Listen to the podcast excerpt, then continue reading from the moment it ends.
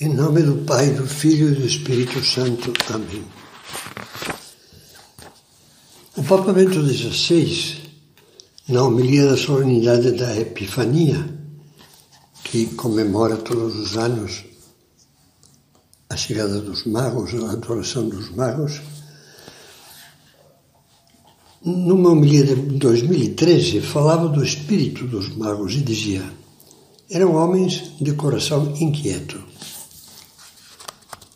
Homens movidos pela procura inquieta de Deus e da salvação do mundo. Homens de esperança, que não se conformavam com seus rendimentos seguros e provavelmente sua elevada categoria social. Procuravam as mais altas realidades. Queriam saber, sobretudo, aquilo que é essencial. Tudo isso é um apelo para a nossa consciência.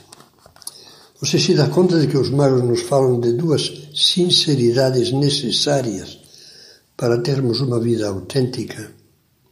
A primeira é a necessidade de não se contentar com viver patinando pela superfície da vida, na humanidade do mundo, mas aspirar, como diz o Papa Bento, às mais altas realidades os magos tiveram a sinceridade dos que buscam a verdade com ardor e fizeram tudo o que puderam para chegar a ela. A segunda é que não brincavam com Deus.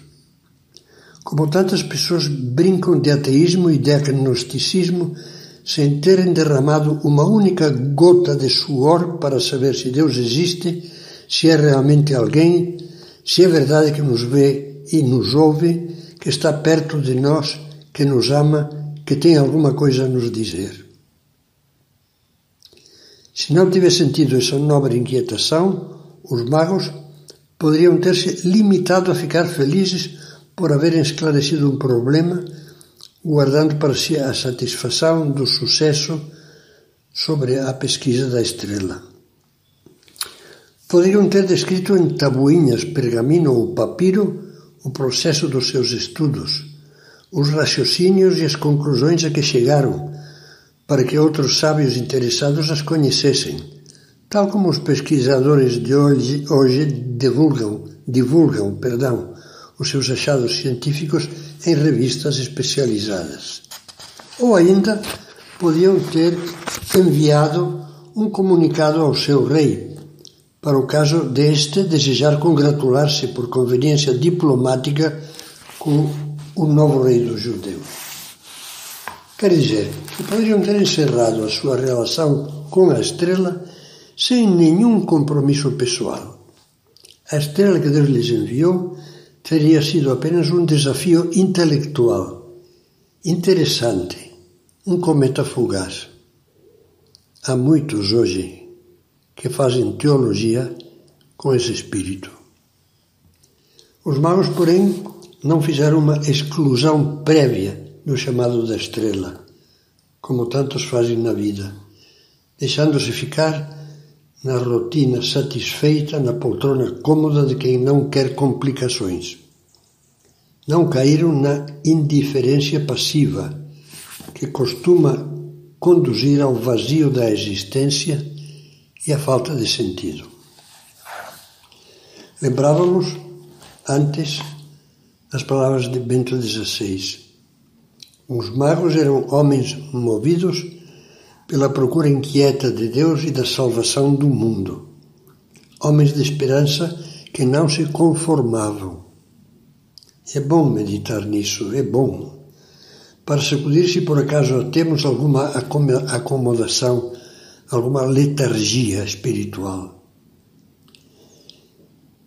algum tempo me impressionou-me ler uma entrevista do escritor grego Nikos Kazantzakis, autor de O Velho Zorba. Uma entrevista com um camponês de muito velho, centenário, da ilha de Creta. O escritor grego perguntou-lhe como é que lhe aparece agora a sua longa vida avô. O velho respondeu como um copo de água fresca. E Kazanzaki disse: e ainda tem sede, avô. Então, esse velho, velho cretense, com seus cem anos de idade, crivado de, de machucados, cego, ergueu violentamente o braço e bradou: Seja maldito quem não tiver mais sede. O grito do velho faz pensar, não é? E nós?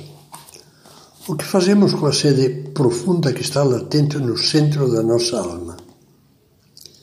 Talvez o ajude a seguinte reflexão mais explícita do escritor francês Michel Quast. Ele diz: O que te faz sofrer mais?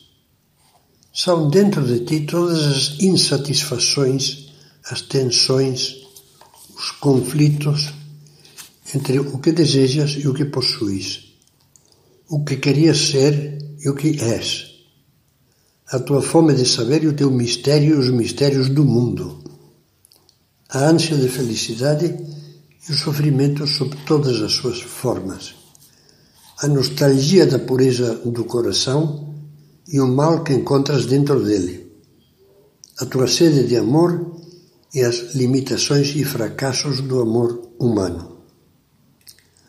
O que te faz sofrer é que não estás acabado, estás incompleto.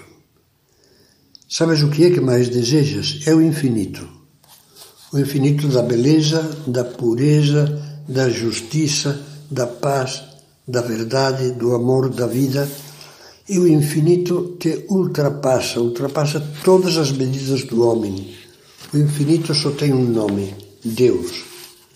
Todas as fomes de infinito, no fundo, se reduzem a uma única fonte, a uma única fome, fome de Cristo, porque Cristo é a pureza, a verdade, o amor, a vida.